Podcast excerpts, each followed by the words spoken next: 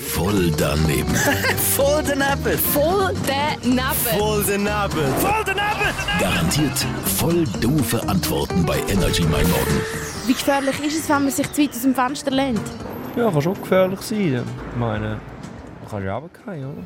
Ich denke, wenn man sich zu weit aus dem Fenster lehnt, kann das auf jeden Fall gefährlich sein für jeden. Wieso? Man kann, also wenn man sich aus dem Fenster lehnt, kann man rausfallen oder auch wenn das die Person vielleicht gar nicht vorhatte, direkt sich jetzt wirklich umzubringen.